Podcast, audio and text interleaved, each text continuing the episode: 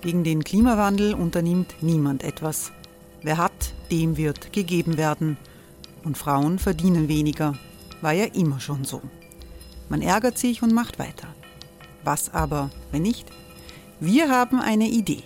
Die Falter Arena macht die Bühne frei für Menschen und Projekte, die das Land verändern. Mein Name ist Eva Konzett. Ich leite das Politikressort im Falter.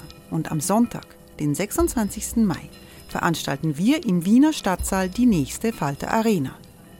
Mit dabei unter anderem der ehemalige Politiker und Neosänger Matthias Strolz, Theresa Imre von Markter, Sonja Jöchtel von Love Politics oder Kari Ochsner von Ochsner Wärmepumpen.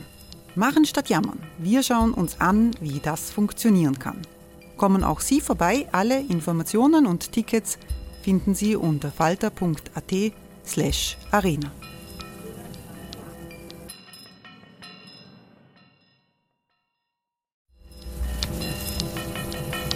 Falter-Podcasts werden durch Werbung unterstützt. Das hilft bei der Finanzierung unseres journalistischen Angebots.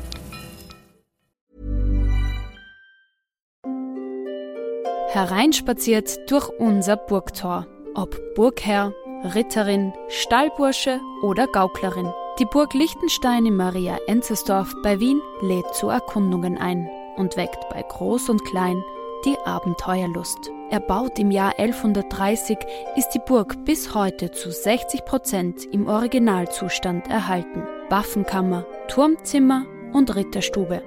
Die Stammburg der Fürstenfamilie von und zu Liechtenstein bietet Einblicke in das Leben im Mittelalter. Besuchen Sie uns jetzt in der Erlebniswelt Burg Liechtenstein. Jeden Sonntag mit eigener Kinderführung. www.burgliechtenstein.eu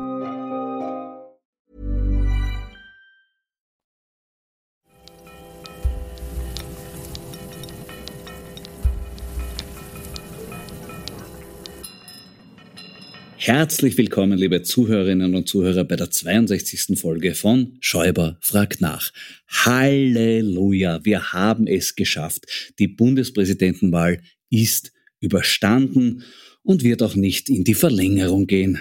Alexander van der Bellen hat klar gewonnen. Das war zu erwarten. Offen waren bei dieser Wahl eigentlich nur zwei Fragen. Wer wird Zweiter und somit Sieger der Castingshow Österreich sucht den Superfreak? Und wer gewinnt das Duell Kronenzeitung gegen Österreich, also Valentin gegen Groß? Es ist jetzt Sonntagabend 21 Uhr und nach den aktuellen Hochrechnungen müssen die beiden Duellanten eine Maximaldemütigung hinnehmen. Sie liegen nämlich beide hinter dem Jux-Kandidaten Marco Pogo. Das ist für Dichand und Fellner quasi eine Stereo-Watsche. Den direkten Zweikampf gegen OE24 haben Krone und Herr Valentin gewonnen. Äh, vielleicht war da der Mitleidseffekt entscheidend. Der Tassilo hat kurz vor der Wahl noch mit einer Presseaussendung zu punkten versucht, in der er berichtet, dass er vom ORF wie ein Sträfling vorgeführt wurde. Er müsste wie bei einem Gefängnisverhör in einem separierten Raum warten, bis er zu einem Einzelinterview vorgeführt werde. Da steckt zwar ein Körnchen Selbsterkenntnis drinnen, denn im ZIP-Interview mit Armin Wolf wurde Valentin tatsächlich vorgeführt. Was den separierten Raum betrifft, dürfte aber ein Missverständnis vorliegen. Es handelt sich dabei nämlich um eine Garderobe, die alle ORF-Gäste zur Verfügung gestellt bekommen.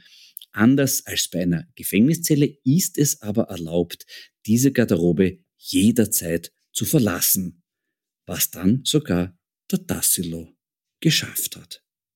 Sein Boulevard-Gegenspieler Gerald Groß dürfte dieses Problem mit der vermeintlichen Einzelhaft nicht gehabt haben. Wäre auch erstaunlich, weil bei ihm hatte man immer das Gefühl, der Typ ist nicht ganz allein. Von ihm wurde zum Beispiel folgende Aussage bekannt. Verglichen mit der Sorge um den Klimawandel haben selbst die Prophezeiungen von Nostradamus mehr wissenschaftlichen Bezug. Hitze- und Kälteperioden gehören zur Erdgeschichte wie die Dummheit zur Menschheit. Das ist immerhin eine sich selbst bestätigende Menschheitsanalyse. Für Gross funktioniert die Entwicklung des Klimas offenbar nach dem Motto Hitze eine, Hitze auße, aber heute geht's gut. Mit verhaltensoriginellen Statements hat es bis zum Schluss auch noch Heini Staudinger versucht. Bei Alice im Wunderland gibt es die Figur des verrückten Hutmachers. Wir hatten im Wahlkampf den verrückten Schuhmacher. Im Märchen veranstaltet der Mad Hatter eine Teeparty. Bei uns zeigt der Mad Shoemaker, was passiert, wenn man den Tee nicht trinkt, sondern raucht. Dahinter steckt natürlich der amerikanische Geheimdienst. Wenn man den Namen Alice rückwärts liest, erkennt man gleich CIA. Darauf aufmerksam gemacht hat den Herrn Staudinger eine befreundete Trickfilmfigur. Das war aber alles zu wenig, um Österreichs Superfreak zu werden. Dieser Titel geht an Walter Rosenkranz, der sagt im Interview mit der Presse, er hätte Wladimir Putins Überfall auf die Ukraine einfach gewähren lassen. Viktor Orban ist für Rosenkranz ein Vorbild, die EU dafür ein Kriegstreiber, illegale Nazis waren Leistungsträger. Und sein Leibwächter kommt aus der Neonazi-Szene. Kurz gesagt, eine subtil dosierte Mischung aus kompletter Durchgeknalltheit und einem Hauch von Gefährlichkeit. Man könnte das auch so resümieren, Troll mit Schmiss. Das Gute bei so einer Bundespräsidentenwahl ist, dass es nachher keine Koalitionsverhandlungen gibt. Solche gibt es derzeit in Tirol. Wobei das Ergebnis schon feststehen dürfte. Die ÖVP will mit der SPÖ gemeinsame Sache machen.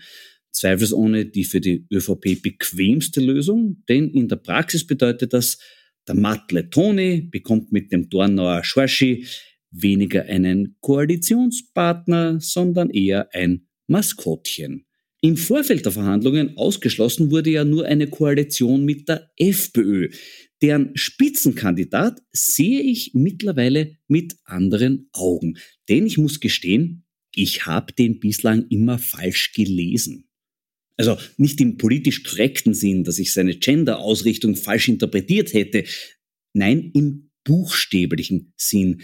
Ich habe immer geglaubt, der heißt Abzwerger. Ich habe das für einen schönen Alttiroler Namen gehalten, der möglicherweise auf einen traditionellen Beruf verweist. Der Abzwerger könnte ein Assistent des Tierarztes sein, der hilft bei der Geburt von Kälbern oder wenn die Kuh Verstopfung hat.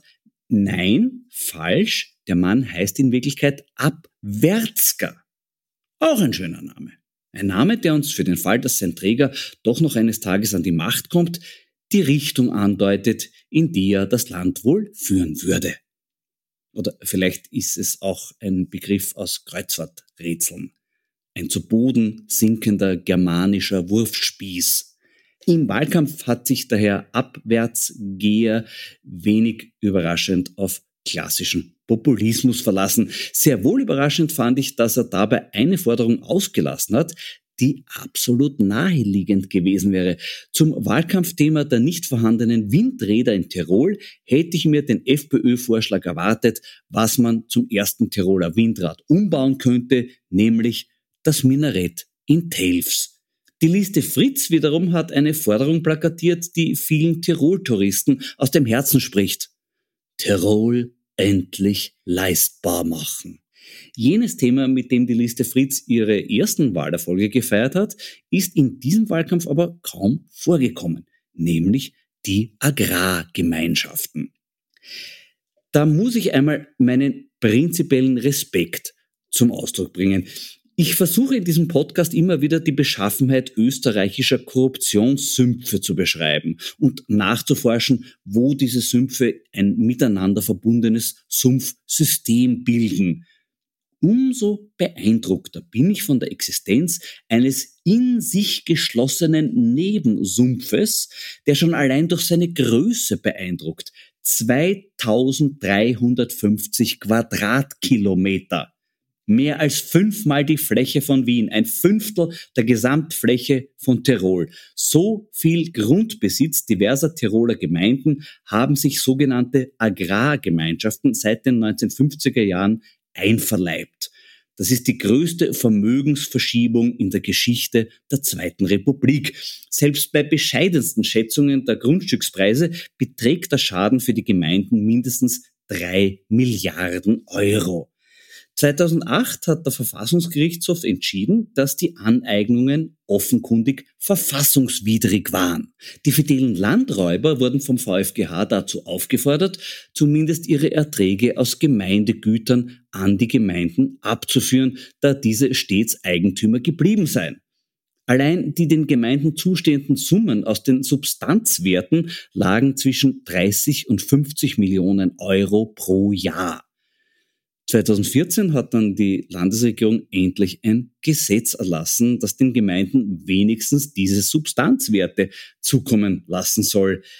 Befolgt wird dieses Gesetz nur bedingt. 160 der über 400 Agrargemeinschaften haben noch überhaupt nichts abgeliefert. Dieses Ignorieren der Gesetzeslage wird von manchen Vertretern der Agrargemeinschaften noch auf die Spitze getrieben. Die von ihnen betriebene Plattform Agrar verhöhnt die auf Einhaltung der Gesetze drängenden als Kommunisten, was angesichts der von einigen Plattformmitgliedern praktizierten Missachtung von Eigentum besonders skurril ist. Die Tatsache, dass dieses Gesetz auch für sie gilt, wird auf der offiziellen Webpage der Agrargemeinschaften beschrieben als Exzess gegen das Bauerneigentum und Machenschaften, die bisher nur aus der NS-Zeit bekannt waren. Einem Dieb, der die Rückgabe von Teilen seiner Beute als Enteignung bezeichnet, kann man für diesen Chutzpe-Exzess ja noch Respekt zollen. Wenn aber die Plattform Agrar in einer offiziellen Stellungnahme Gemeindegut als Krankheit definiert, hört sich der Spaß langsam auf. Was übrigens den von Ihnen als Bauerneigentum beschriebenen Teil der Beute betrifft, sollte man vielleicht auch dazu sagen, dass rund ein Drittel der Mitglieder der Tiroler Agrargemeinschaften nicht einmal mehr einen landwirtschaftlichen Betrieb hat. Dafür haben sie eine starke Lobby, nämlich den Bauernbund der ÖVP Tirol, also jene Organisation, zu der auch der Tiroler Jungbauernbund gehört, der seine zu Unrecht kassierten 800.000 Euro Corona-Hilfe nicht zurückzahlen will. Es schaut also so aus, als hätten Bauernbund und Agrargemeinschaften gemeinsam den traditionellen Tiroler Kampfruf Manda, sich Zeit umgewandelt in eine Anarcho-Variante. Legal, illegal, scheißegal. Manda sich wurscht. Nicht wurscht ist mir, was ich heute im Glas habe. Sand and Stones 21 von Klaus Preisinger aus Golz. Ein höchst gelungenes Cuvée aus je 50% Blaufränkisch und Zweigelt.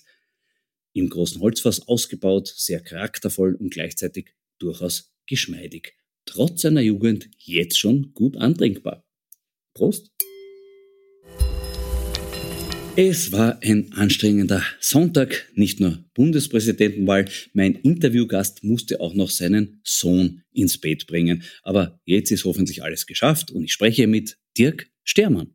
Grüß dich, lieber Dirk. Ist dein Sohn schon ins Bett gebracht? Äh, er ist ins Bett gebracht, ja. Hast du ihm noch was vorgelesen? Ja, ich heute, heute habe ich nicht vorgelesen. Gestern Abend hatte ich Vorlesedienst und las die, äh, äh, letzt, das letzte Kapitel der griechischen Sagen, die ich ihm gerade vorlese. Das ist ja vorbildlich. Das ist ein Kultur- und Bildungsauftrag. Den da ja, absolut. Ja, es ging um Argus und äh, die äh, vielen, vielen Augen von Argus und der dann sterben muss und es ist grauslich. Es ist ja immer grauslich, aber er kann trotzdem gut schlafen. Wie machst du es? Arbeitest du auch mit verstellten Stimmen? Äh, ja, bemühe ich mich, aber vor allem versuche ich immer, weil die meiste Literatur, die du Kindern vorliest, ist ja aus bundesrepublikanischen Verlagen stammt es. Das heißt, ich muss dann immer oder versuche immer ähm, äh, simultan zu übersetzen die ärgsten äh, Germanismen ins Österreichische, so dass er sich dann äh, mit mitgemeint fühlt. Finde ich schön, dass du das sagst, Dirk. Also ja, wirklich, die Assimilation ist schon wirklich sehr weit fortgeschritten. Nein, ich genau. frage deshalb, ich habe immer, Captain Blaubeer war mein, mein, mein Standortwerk, die 13,5 Leben des Captain Blaubeer. Ich habe den Ehrgeiz gehabt, das alles mit verstellter Stimme zu lesen, mit eigener. Und das ist dann am Schluss, so, wenn es 40 verschiedene Figuren sind, schwierig. Ja, ne? Das ist sehr schwierig, ja. Ja, das stimmt. Da, da wird es eng. Aber die, bei den griechischen Sagen sind auch einige dabei. Du hast vorhin gesagt, von den grauslichen Sachen und er kann aber trotzdem schlafen. Hat er heute auch schauen dürfen, Bundespräsidentschaftswahl? Nein, er hat nicht geschaut. Er war im Kino parallel mit äh, einer Freundin und hat sich angeschaut, äh, die Schule der magischen Tiere Teil 2. Aber das ist ähm, eh so ähnlich vom Thema her wie die DGB-Wahl heute ja, ja, wobei es sind nicht äh, ein altes Tier und sechs äh, kranke Tiere. Ja. Also kranke ist jetzt ein, ein völlig falscher Begriff. Äh, sagen wir mal verhaltensauffällige Tiere. Ja. Äh, so ist es ja nicht, sondern es sind ja äh, sprechende Tiere, die teilweise deutlich besser sprechen als die, über die du jetzt gerade gesprochen hast. Mhm, mh, mh. Äh, wie geht's dir denn mit dem Ergebnis von heute? Hast du geschaut bei der, bei der Wahl? Ähm, ich habe um 17 Uhr ähm, aufs Handy geschaut äh, und dann um, dann habe ich ein bisschen noch geschaut nach 18 Uhr, als aber es ja eh eigentlich schon relativ fad und klar war.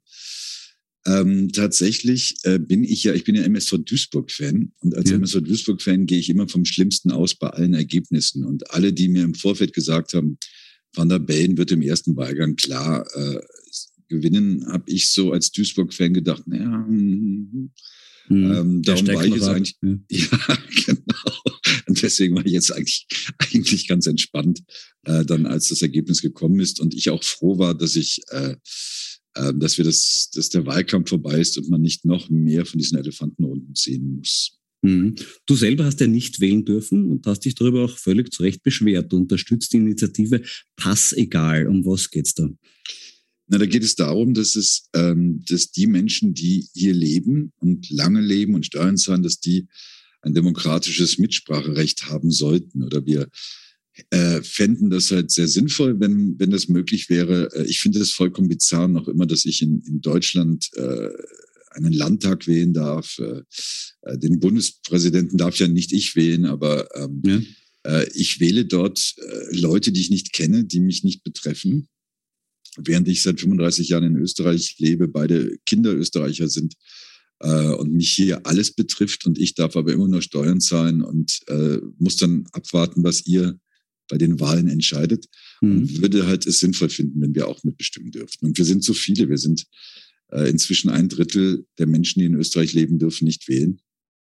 Und ähm, das ist halt, glaube ich, nicht klug. Aber ich bin positiv, ich bin Rheinländer und gehe immer vom Positiven aus und denke mir, es wird irgendwann so sein wie das Frauenwahlrecht, wo man vor äh, etwas mehr als 100 Jahren auch noch das für unmöglich gehalten hat. Und heute halten es nur noch für die, die allergrößten Deppen für äh, merkwürdig, dass Frauen wählen dürfen. Gibt es irgendeine Partei, die das auch unterstützt? Ähm, ja, eigentlich nicht, offiziell nicht, also nicht wirklich. Äh, es gibt halt, wenn du mit Politikern sprichst und Politikerinnen, sagen sie immer, ja, wir finden es eh, aber es ist so schwer, das durchzusetzen. Mhm. Ähm, ich habe mal den Michi Heupel, dich auch mal angegangen und dann hat der gesagt, na, da bist schlecht informiert, weil die SPÖ in Wien hat das tatsächlich mal versucht, dass es zumindest auf Landesebene möglich sein sollte. Und dann hat aber äh, Brüssel gesagt, das geht nicht, weil dann müsste das überall in der EU so sein und das lässt sich nicht durchsetzen. Also sie haben es zumindest mal versucht. Okay. Aber du bist in dem Fall nicht Duisburg-Fan, sondern mehr Rheinländer. Ja. Ich erfahren, das ist, das ist die, quasi die, die Sonnenseite zum Duisburg-Fan darf. Genau, genau. Duisburg-Fan heißt ein Leben lang Depression. Rheinländer heißt äh, auch bei äh, Regen sich raussetzen im Café, weil es könnte ja irgendwann aufhören zu regnen. Und möglicherweise ist das aber auch ein bisschen gefährlich, was du da forderst, weil der SOS-Mitmenschsprecher Alexander Pollack hat auch gefordert, du mögest auch in Österreich wählen dürfen. Und daraufhin hat dann ein Texthersteller bei einer Fake News-Plattform Folgendes geschrieben. Der sehr schlichte Mensch weiß offenbar nicht, was dies für Österreich bedeutet hat, dass schon einmal die Deutschen jemanden wählten, der dann von 1938 bis 1945 auch bei uns regierte. Das heißt, er geht davon aus, du hättest einen Hitler-Nachfolger gewählt. Wer wäre denn deiner Meinung nach am ersten gewesen? Der Hitler-Nachfolger. Mhm. Na, ich bin, ich bin ja dann, äh, nachdem ich dieses Posting auch äh, gelesen habe, weil der SOS-Mitmensch mir das geschickt hat, äh, ich bin ja dann trotzdem zur Pass-Egal-Wahl gegangen, wo wir Ausländer ähm, uns lange anstellen, äh, um eine rein symbolische Wahl auch zu treffen, um zu zeigen, dass uns ja. das wichtig ist. Und ich habe dann eh gefragt, wo kann ich hier Adolf Hitler wählen? Ähm, konnte man aber nicht wählen. Man, man hätte sich, äh, so wie du jetzt gerade auch gefragt hast, entscheiden müssen, wer am ehesten Adolf Hitler mhm. ist. Ja. Äh, und ich fand tatsächlich, dass bei der Wahl niemand ihm richtig nahe kam. Einige hatten vielleicht ein, hm, äh, sagen wir mal, ein eventuelles nahe, näheres Verhältnis, ein nahe Verhältnis ist vielleicht schon zu viel gesagt. Ja. Also ich weiß, dass Rosenkranz ja äh, jemanden äh, wahnsinnig als Vorbild bezeichnet, der äh, NSDAP-Mitglied war, äh, ja. der aus einer schlagenden Verbindung kam. Insofern würde ich sagen, dass wahrscheinlich Rosenkranz am ehesten eine Verbindung zu ihm mhm. hat. Äh, ich glaube, Herr Staudinger, ich glaube damals schon wahrscheinlich bekifft war. Liebenswürdig, esoterisch, äh, durchgeknallt, aber natürlich, äh, schau, und, und Demokratie heißt ja, äh, jeder, der genug Unterstützer hat, der darf sich zur Wahl stellen. Das finde ich ja gut. Ich bin ja ein Fan der Demokratie. Auch wenn einige von denen, die antreten bei solchen Wahlen, dann natürlich nicht so Fans der Demokratie sind und das am liebsten äh, beenden würden wollen. Ja, na, ich fand schon, es hat einen gewissen äh, Spannungscharakter, hat doch diese, dieses Castingshow-Element, das diesmal drin war. Österreich sucht den Superfreak.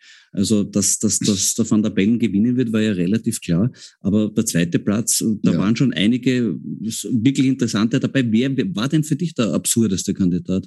Also tatsächlich war es so, ich habe mir das angeschaut, diese Elefantenrunden, und äh, habe mir damals schon gedacht, gut, wenn das jetzt wirklich die hellsten Köpfe im Land sind, ist es ganz schön düster äh, in Österreich.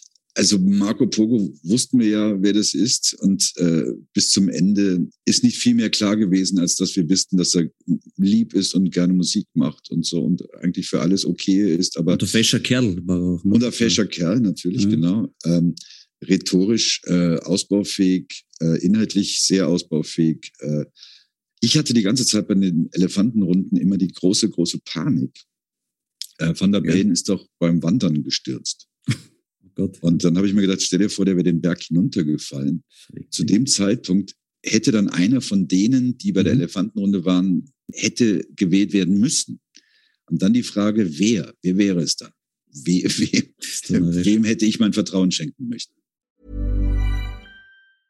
Ready to pop the question? The jewelers at BlueNile.com have got sparkle down to a science with beautiful lab-grown diamonds worthy of your most brilliant moments. Their lab-grown diamonds are independently graded and guaranteed identical to natural diamonds, and they're ready to ship to your door. Go to Bluenile.com and use promo code LISTEN to get $50 off your purchase of $500 or more. That's code LISTEN at Bluenile.com for $50 off. Bluenile.com code LISTEN. Das, das darfst zum Beispiel deinem Sohn nicht vorm Einschlafen erzählen. Das ist zu Nein, nein, nein, nein. Die Fantasie. Die ist, nein, aber er, er, er, er, hat, er hat tatsächlich dann, ohne dass er genau wusste, wer das ist, auf die Rosenkranzplakate, da hat er mich darauf angesprochen, ja. dass der, dass der, der war ihm total unheimlich, aber vielleicht auch durch die Farbgebung, ich weiß nicht genau. Oder er hat natürlich vielleicht das Logo der, äh, der Partei gesehen, für die der Herr an, antritt und da war er dann schon ein bisschen vorgebrieft. Nee, die Schmitze äh, hat der weggeschminkt gehabt. Die also, waren weggeschminkt, ja. Leider. Das, die hätte mein Sohn vielleicht cool gefunden. Naja, ist er Freddy Krüger-Fan? da ist er noch zu klein. Aber, aber er hat ja auch ein Ritterschwert und dann denkt er sich vielleicht, mhm. oh, der ist ein echter ah, Ritter, weil er ja. hat echt, wirklich. Äh, ja. Und hat sogar den Helm abgenommen zum Gefecht. Also, Immerhin. Ja, der schwarze Ritter, sagen wir unentschieden war. Ja, genau. Der, genau. der Rosenkranz. Ich habe was Historisches gefunden, Dirk. Du hast schon 2013 einen Scherz über Gerald Zipfel eine, Zipfel auße groß gemacht. Pass ja. auf, dieser Scherz ist so, ich darf ihn zitieren. Der neue BZÖ-Chef Gerald Groß hat den Papst getroffen. Die beiden haben sich gut verstanden. Der Papst hat gesagt, Servus, ich darf mich kurz vorstellen, ich bin der Chef einer Glaubensgesellschaft, aus der in der letzten Zeit viele ausgetreten sind. Die, die noch da sind, reden ausschließlich über ihre eigene Homosexualität. Gerald Groß hat geantwortet, Servus, angenehm, ebenfalls. Sehr schön, sehr schön. Wäre der Scherz heutzutage aus politisch korrekter Sicht zu gewagt? Äh, möglicherweise, ja. Möglicherweise, weil ähm, seit, zwei, das war 2013, ja. seitdem ähm, haben ja viele Diskussionen stattgefunden, die ich ja auch mitbekomme, die ich auch lese und deswegen natürlich dann auch ein bisschen, äh, ja, vorsichtiger ist vielleicht das falsche Wort, aber ein bisschen ähm, vorsichtiger bin, was ich sage. Sehr äh, schön, ja. Ähm, finde natürlich auch vieles äh, blödsinnig, dass man das, das, dass man sich schwerer tut, es zu sagen. Bei manchem finde ich aber, dass es auch ganz richtig ist. Mhm. Ganz verböhnt sind mittlerweile Pointen, die als, als Body-Shaming interpretiert werden können. Ja. Da stellt sich mal die erste Frage, natürlich ein bisschen schwierig für die Karikatur als solche. Wie, wie kann man in Zukunft jemanden karikieren, ohne dass es Body-Shaming sein könnte? Naja, durch Fotorealismus nur noch. Also mhm. du kannst nur noch so exakt, äh, eigentlich durch Fotos. Also eigentlich wird die Karikatur müsste ersetzt werden durch Fotoserien. Ja äh, wo du dann, äh, wo man dann zwar auch den Vorwurf des Bodyshamings äh, anwenden könnte, aber dann kann man zumindest sagen, ja, aber was soll ich denn noch tun? Mehr, mehr geht nicht. Also äh, man kann dann vielleicht noch fordern, dass es Photoshop gibt. Aber soweit ich das mitbekomme, sterben Karikaturen doch eh aus, weil die Zeitungen alle kein Geld mehr haben. Unter das anderem auch der Falter. Ja. Ja, das außerdem. Na, es geht allen schlecht diesbezüglich. Das ist leider ein ja, ja. Aber leider auch Zeitungen haben Karikaturen gestrichen, weil sie eben politisch nicht mehr korrekt sind. Das haben wir leider in Amerika erlebt. Ähm, ich glaube nur, dass der, der äh, Bodyshaming ist ja nur ein Schritt. Ähm, das nächste ist ja, darf man prinzipiell Scherze über Leute wie Groß, Valentin oder Staudinger machen? Ist das nicht Brain-Shaming? ja, ja, äh, sehr gut bemerkt. Ähm, ähm, das Problem ist natürlich, dass man dann irgendwann nur noch über Herrn Zeilinger reden kann. Ja. Äh, mit dem man sich aber nicht unterhalten kann, weil man nicht versteht, was er sagt. Ja, ich meine, das Grundproblem ist natürlich, auf das du jetzt anspielst, ähm, dass es, dass wir auch irgendwann im Theater wahrscheinlich dann ähm, bei Shakespeare-Dramen nur noch Adelige auf der Bühne sehen werden, weil wir alles andere ja, wäre ja. Aneignung. Aneignung, kulturelle Aneignung. Ja, genau. Aber auf der anderen Seite möchte, weiß ich nicht, ob ich, ähm, ob ich dann noch gerne ins Theater gehe, wenn auf der Bühne 20 äh, Adlige stehen. Vielleicht müssen wir anders formulieren. Vielleicht muss man in Zukunft, darf man nicht sagen, Tassilo Valentin ist ein Dillo, äh, mhm. sondern man sagt, nein, er wird nur als solcher gelesen. Ja. Er wird als solcher bezeichnet, also dass man das mehr oder weniger anderen in den Mund legt und sich selber dadurch reinwäscht, meinst du? Ja, sowas. Ne, beim, beim Valentin wäre es doppelt. Also, dass das Valentin Estilo gelesen wird, hätte ich unabhängig davon schon vorher gesagt. Aber vielleicht ist das, ist mir da unwissentlich schon eine politisch korrekte Formulierung geglückt damit, wenn wir sagen, nein, ja. Tassilo Valentin wird als Stilo gelesen, sollte eigentlich okay sein. Oder glaubst du, ist das, ist das Ja, ich weiß nicht. Ich mag da ganz gerne, ähm, also bei uns in der Fernsehsendung, wenn wir über Leute reden, die verhaltensauffällig werden, fügen wir immer äh, an, sehr guter Mann. Das ist ein guter Mann. Und das finde ich irgendwie auch. Das stimmt, gut, das ist inflationär ja, geworden schon. Es ist inflationär leider geworden, äh, aber, aber nicht, das liegt nicht an uns, sondern an den Leuten, die alle gute Männer, meistens auch tatsächlich gute Männer sind, selten auch gute Frauen. Was ich grundsätzlich nicht verstehe, ähm, ist, warum die nicht, warum man nicht öfter einfach den Mund hält, anstatt zu allem etwas äh, zu sagen.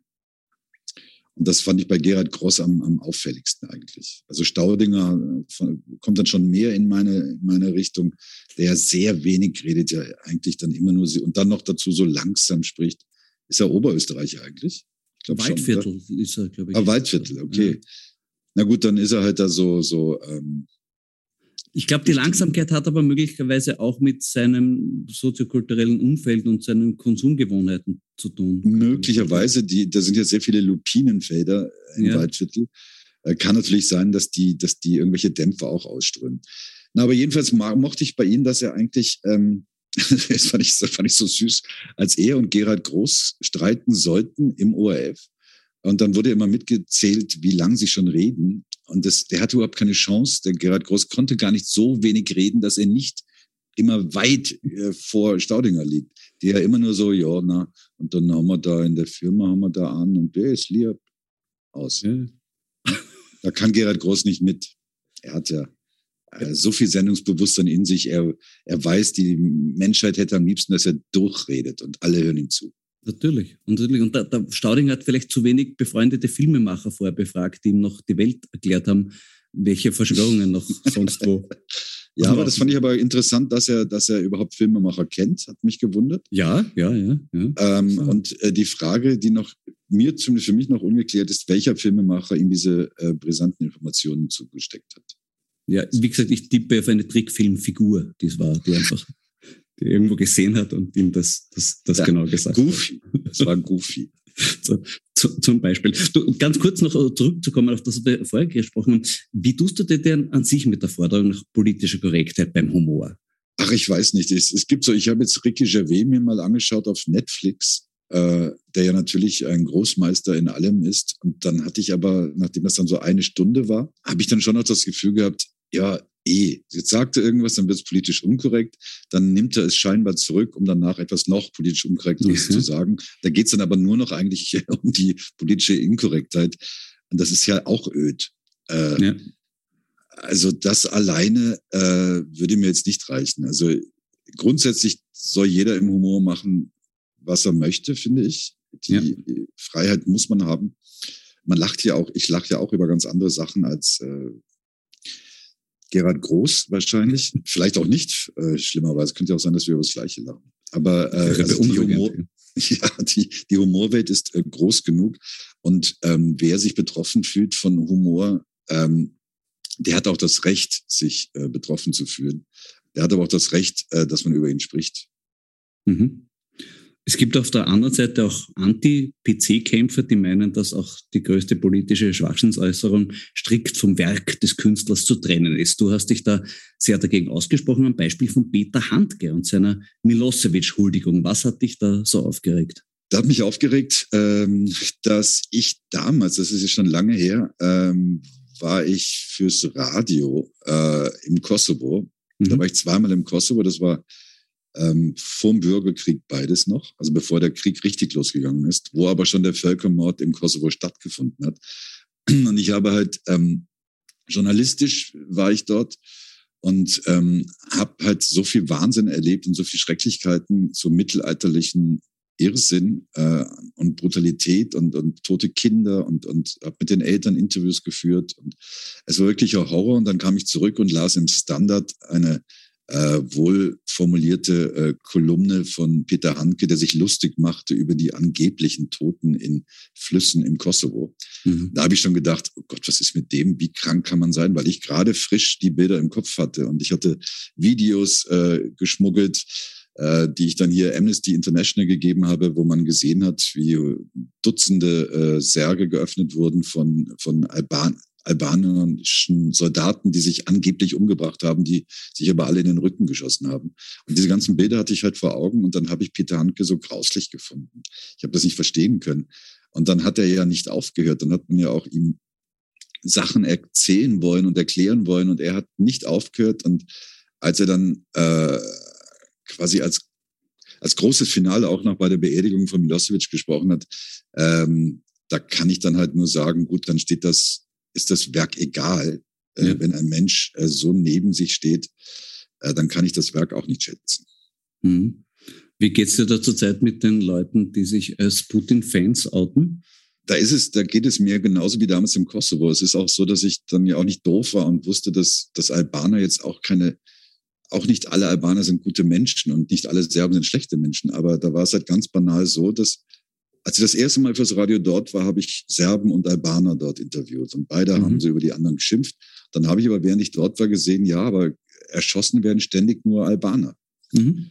Äh, und zwar von Serben. Und dann habe ich mir beim zweiten Mal gedacht, na, jetzt mag ich das nicht mehr so objektiv, so ORF-mäßig, wir sind ORF, ich drücke beiden Teams die Daumen. So war es eben nicht, sondern ich habe halt gesehen, das sind die, die das Opfer sind und das sind die Täter.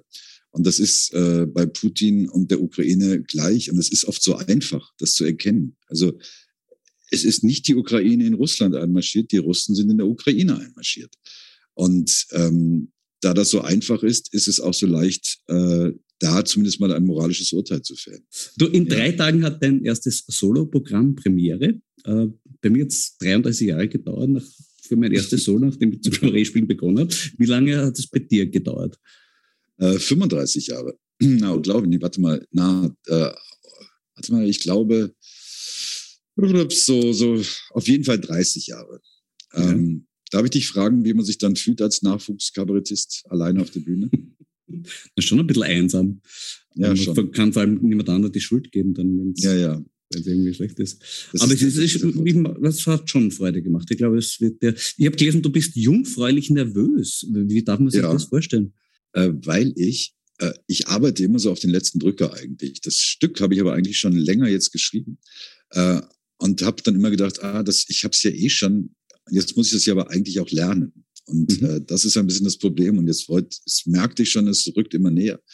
Und kam aber irgendwie nie zum Lernen. Und ähm, es geht mir eigentlich noch immer so. Jetzt sind es ja nur noch äh, zwei, drei Tage. Und ich denke mir immer, ja, das werde ich schon hinkriegen. Äh, und darauf, darauf, äh, das, das macht mich ein bisschen nervös. Und ich tue jetzt so, als würde ich mich auf eine Art von Professionalität verlassen können, die ich aber gar nicht habe, weil ich noch nie, noch nie alleine auf der Bühne war. Das heißt aber vor allem eine technische Nervosität. Du hast Angst, dass du hängen wirst, weil du den Text nicht kannst. Ja, dass ich den Text nicht kenne und ähm, genau, das ist also eine ganz banale Angst. Also eigentlich so eine, die man in, in Träumen hat. Ja. Manchmal. Äh, ich habe schon oft geträumt, dass ich in einer Musical-Produktion mitspiele. Und das ist aber jetzt schon nach der Generalprobe, also offensichtlich die Premiere. Und ich weiß weder, ich kenne kenn kein einziges Lied, weiß überhaupt nicht, um was es geht und verstehe gar nicht, wieso ich bei einer Musical-Produktion dabei sein soll. Aber alle sind schon auf der Bühne und es fängt gleich an sehr unangenehme Situation. Das ist interessant, weil du gesagt hast, du hast angekündigt, dass du auch singen und tanzen wirst. Und ich habe, mein ja, erster ja. Gedanke war, ob das vielleicht ein spätes Bekenntnis zum Musical wird. ja, nein, Antwort nein. Aber äh, ich bin draufgekommen, dass, äh, dass mir das Spaß macht. Und ähm, äh, ich, ich habe es jetzt in, in Innsbruck, hatte ich zwei, zwei äh, Probeauftritte und dann haben sie mir gesagt, äh, dort, äh, sie glauben, wenn sie ehrlich nachdenken, dass noch nie ein Kabarettist auf der Bühne getanzt hat. Ähm, es kann einen guten Grund auch haben, dass es so ist. Naja, das Aber, ist relativ. Moment, Moment, muss mal einwarten. Erstens, in welche Richtung geht dein Tanz? Ist das Showdance oder Ballett oder ich will nicht zu, Ausdruckstanz? Ausdruckstanz? Ich will, nicht zu viel, ich will nicht zu viel verraten. Es ist kein Ausdrucks, das ist eher Ausdruckstanz als Ballett, sagen wir mal so. Okay. Aber, aber es ist nicht so wie bei Big Lebowski, dass ich mich in einem Froschkostüm auf einen Sessel stelle und einen Frosch tanze. Ähm, ja. Es ist eher ein Partytanz. Okay. Aber du hast keinen Choreografen. Nein, wollte ich, hatte ja auch überlegt, aber dann flog, flog die Zeit so äh, vorbei. Du weißt ja, mit, mit griechische Sagen vorlesen und so. Ja, ja. Äh, und man kommt ja zu nichts. Ja, ich sage nicht deshalb, weil das ist Tanzen auf der Bühne. Also ich habe das hinter mir. Ich habe Take, wir haben Take That auf der Bühne gemacht und solche ja, Sachen.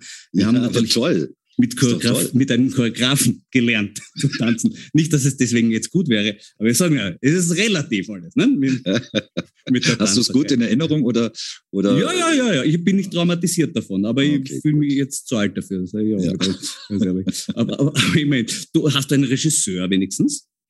Ähm, na, es ist so, dass der Gratzer zwei, dreimal dabei äh, war. Heute, heute also habe ich sie getroffen. Und dann also hat der, hat der Gratzer noch gesagt, wenn wir uns am Dienstag nochmal treffen, ist es schadet schon nicht, wenn du den Text kannst. Und das glaube ich ihm. Obwohl ich auf der anderen Seite denke, auch nach 2000 Jahren Theatergeschichte, dass man immer noch Text lernen muss. Wie öd ist das denn, dass da noch nichts Neues gekommen ist, aber gut. Na, bei jetzt in Tirol hast du ihn gekonnt, oder?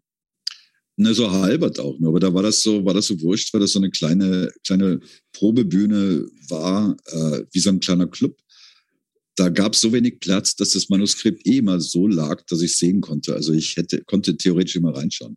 Das war sehr angenehm. Aber das okay. geht jetzt dann im Rabenhof nicht. Ja, du wolltest nicht sagen, dass es wurscht war wegen den Tirolern, weil na, mit denen musst du das nicht können. Nein, nein, nein, nein, nein, nein, nein, nein, nein. Ich bin dann ganz im Gegenteil. Ich bin extra dort aufgetreten, weil ich die schätze, weil die nie schleimen. Also die sagen dir immer, das war jetzt so geschissen, das Aber äh, sie waren aber alle sehr freundlich.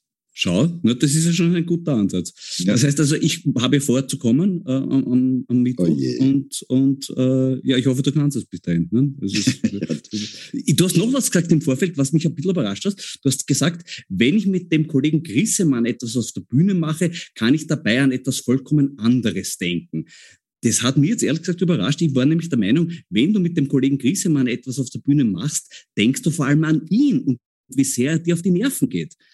Äh, nein, das bezog sich eher darauf, dass wenn du, und das weißt du ja auch, wenn man sowas schon sehr oft gemacht hat, dann kann man, kann man tatsächlich da währenddessen äh, ein bisschen an, auch an was anderes denken, weil man das so gut, weil man das so gut kennt schon. Äh, darauf bezog sich das. Ähm, und äh, natürlich versucht Chris immer mich wach zu halten, indem er mich dazwischen ärgert, worauf ich reagieren musste, dass ich immer so schon auch zuhören muss, wenn er was redet, um äh, darauf reagieren zu können. Du hörst schon noch ab und zu hin. Ja, ja, ich höre schon ab. Natürlich höre ich ab und zu hin. Ja. Aber ich kann trotzdem auch ähm, äh, sehr viel an was völlig anderes denken währenddessen.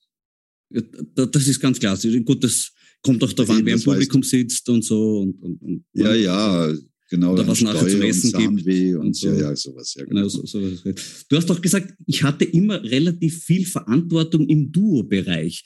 Das scheint mir fast ein bisschen ein Understatement äh, zu sein. Bist du da nicht zu bescheiden? Hast du nicht immer ganz, ganz arg viel Verantwortung im Duo-Bereich gehabt? In bestimmten Bereichen hatte ich die große Verantwortung, in anderen hatte er aber auch die Verantwortung. Und ähm, ähm, das bezog sich eher so darauf, dass man quasi so eine Art von Struktur in der Arbeit hat und dass man sich trifft und das dann macht auch wirklich und äh, so. Ähm, äh, und, und beim Schreiben, ich glaube, inzwischen behauptet der Christoph zumindest, macht ihm das Spaß, sowas zu konzipieren, aber so die, die Arbeit ist halt so das, das, was man ja irgendwie auch braucht. Und ähm, mir hat das immer schon Spaß gemacht. Also ich fand das, wem sage ich das? Du weißt selber, wie, wie, wie angenehm das ist, zu sitzen allein und was zu schreiben. Das ist einfach total angenehm. Und diese, diese, diesen Teil der Arbeit äh, hat er, glaube ich, den hat, der hat ihn nicht so fasziniert, sagen wir mal. Mhm. Na, ich habe vorgestern erfahren, dass der Christian mit Robert Stachel von Maschek ein gemeinsames Programm machen wird. Planst du auch neue Zweierkombinationen?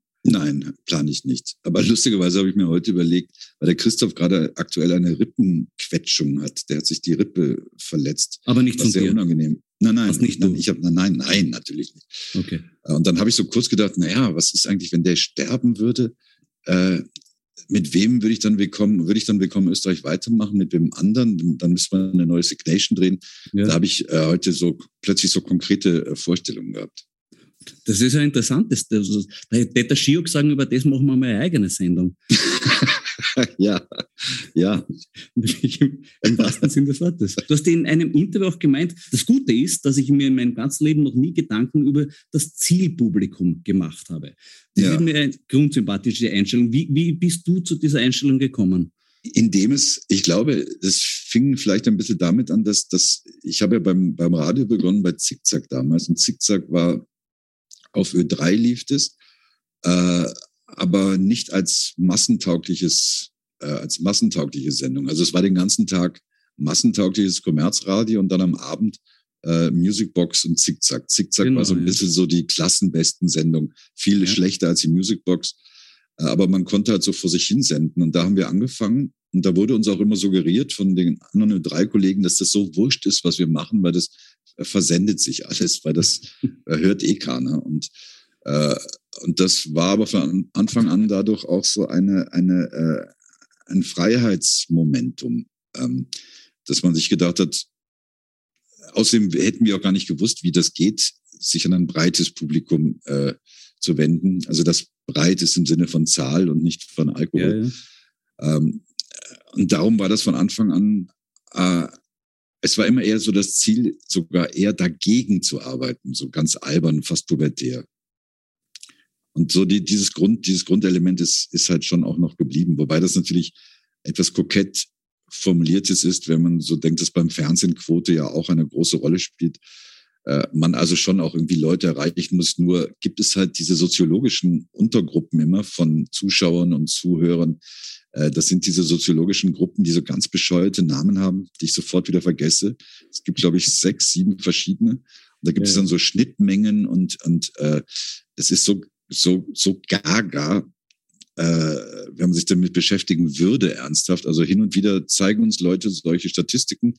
Ich nick dann und schaue nicht hin, weil es brächte mir wenig. Du wirst immer befragt zum Vergleich deutscher und österreichischer Humor. Du hast gesagt, du würdest kein deutsches Kabarett Drehprogramm machen wollen. Wie meinst du das? Ja, ich meinte das so ganz banal im Sinne von Köln-Comedy.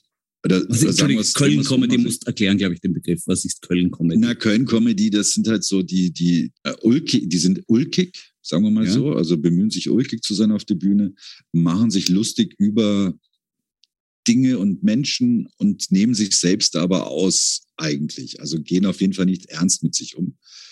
Äh, und ich bin ja dann doch geprägt in, in Österreich durch jetzt so ganz banales Beispiel, so Josef Hader, ähm, der halt sich selber halt ähm, vor allem auf der Bühne äh, fast bekämpft, also so mhm. grauslich über sich selbst redet. Äh, zwar charmant und lustig und klug, aber trotzdem eigentlich grauslich. Ja. Und äh, die Schule finde ich halt dann irgendwie die interessantere. Gibt es natürlich in Deutschland auch ein paar, die so arbeiten. Äh, aber ähm, das ist für mich trotzdem so der größte Unterschied. Ähm, dass, der, dass der österreichische Humor sich selbst äh, nicht ausschließt. Ja. Also der Komiker auf der Bühne ist sich selbst mitunter der größte Feind.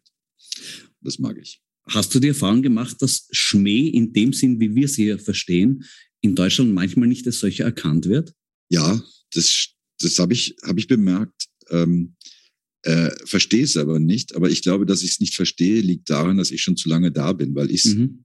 verstehe und mag und das andere dann nicht verstehe. Ich verstehe dann nicht, wieso man das nicht versteht oder wieso man das nicht lustig findet. Äh, das ist mir schleierhaft. Ähm, ich, ich weiß nicht, wie es war, als ich gekommen bin. Ähm, ging es mir, glaube ich, von Anfang an auch so, dass ich das immer mochte, auch wenn ich das Opfer des sogenannten Schmähs war, ja. fand ich es irgendwie gut. Ich fand den Schmäh dann gut, wenn er gut war. Ja. Aber du hast ihn immer verstanden. Du hast, oder gab es am Anfang Phasen, wo du dich gefragt hast, wie meint der das? Ich kenne mich nicht aus. Naja, ich habe es, glaube ich, am Anfang ein bisschen zu ernst genommen vielleicht und dann manchmal gedacht, wieso ist denn der so schier jetzt mhm. zu mir, äh, wenn ich es verstanden habe. Es gab ja auch manchmal dann natürlich äh, dialektale Gründe, dass ich es nicht so gut verstehen konnte, aber aber ich fand grundsätzlich das immer eigentlich, äh, es hat mir immer gefallen. Und ich weiß, dass ich am, am Anfang hatte ich so deutsche und Schweizer Freunde, die hier auch zum Studieren hergekommen sind. Die sind alle nach einem halben Jahr wieder weggegangen, weil sie es nicht ausgehalten haben, wie die Leute hier waren. Mhm. Und das habe ich nie verstanden, weil ich fand es von Anfang an eigentlich sehr gut. ähm, wahrscheinlich habe ich einen Defekt, einen psychischen. Naja, du sagst ja, ein Zitat von dir lautet, ich sage immer, mein Beruf ist Deutscher in Wien zu sein. Ja, das Wirst stimmt. du in diesem Beruf in Pension gehen oder hältst du noch einen Jobwechsel für möglich? Ähm, das wird, glaube ich, schwer möglich. Äh, ich kann mir vorstellen, dass auf einem Grabstein steht, hier ruht ein Deutscher. Obwohl ich dann schon 70 Jahre vielleicht in Wien lebe. Ähm, aber ich, ich finde den Begriff Deutscher in Wien ja ganz gut. So deutscher Wiener, das habe ich eh schon mal gesagt, aber ich, ich finde das auch richtig, ähm, weil ich mochte das immer in Berlin, äh, wie die Berliner Türken äh, sich selber bezeichnen, eben als Berliner Türke.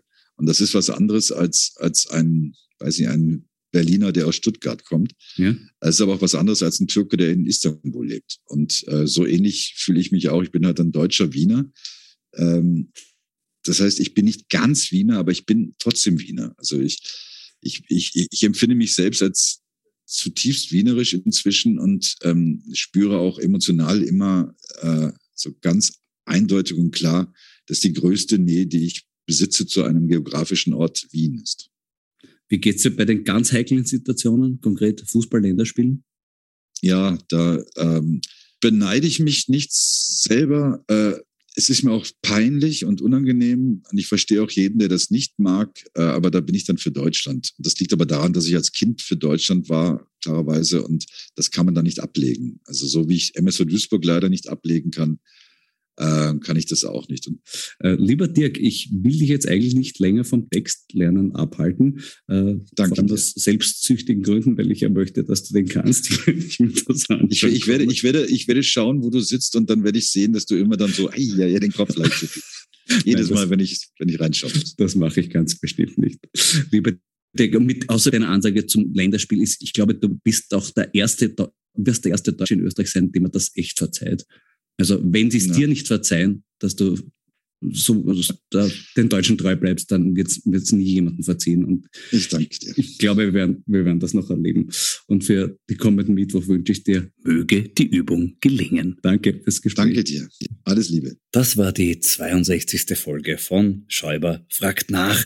Die Familien Dichand und Fellner können sich nach geschlagener Präsidentenwahl wieder auf den Kampf um mehr Regierungsinserate konzentrieren. Wie dieser Kampf weitergehen wird angesichts der von der Regierung angekündigten Neuordnung der Presseförderung. Darüber spreche ich nächste Woche mit dem Herausgeber des Magazins Datum, Sebastian Laudern. Für heute sage ich Danke fürs Zuhören, bleiben Sie aufmerksam, Ihr Florian Schäuber.